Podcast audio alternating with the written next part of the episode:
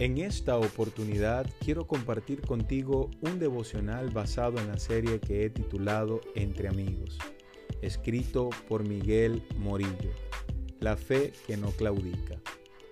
En cierta ocasión, un pobre muchacho alemán que deseaba ser recibido en una escuela morava, escribió una carta la cual dejó en el correo dirigida al Señor Jesús en el cielo. La carta decía más o menos como sigue mi Señor y Salvador Jesucristo. He perdido a mi Padre, somos muy pobres, pero yo sé que tú dices en tu palabra que lo que pidiéramos a Dios en tu nombre, Él nos lo dará. Yo creo lo que tú dices, Señor. Ruego pues a Dios en tu nombre, Señor Jesús, que dé a mi madre los medios necesarios para colocarme en la escuela morava. Me gustaría mucho seguir estudiando.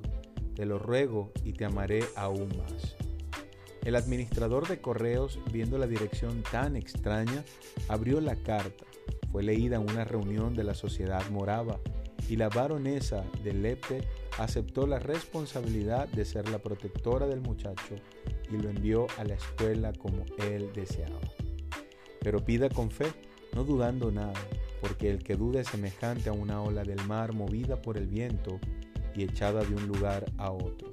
No piense tal hombre que recibirá cosa alguna del Señor, dice Santiago 1 del 6 al 7.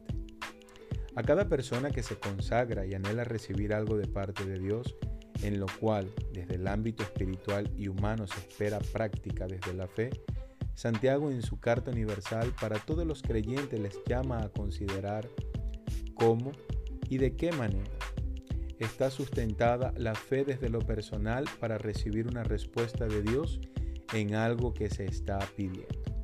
El chico de la historia, convencido de lo que Dios podía hacer, no vaciló en confiar en el poder inigualable de Dios. Cada día nos encontramos ante la disposición de confiar en las promesas de Dios con mucha certeza. Nuestra humanidad, que espera resultados inmediatos, tiende a perder la perspectiva por la sencilla razón de considerar que en el obrar de Dios hay una participación humana, consideración que desvirtúa la fe y no una espera absoluta en el poder de Dios. Dice Hebreos 11.1, la fe es la constancia de las cosas que se esperan y la comprobación de los hechos que no se ven.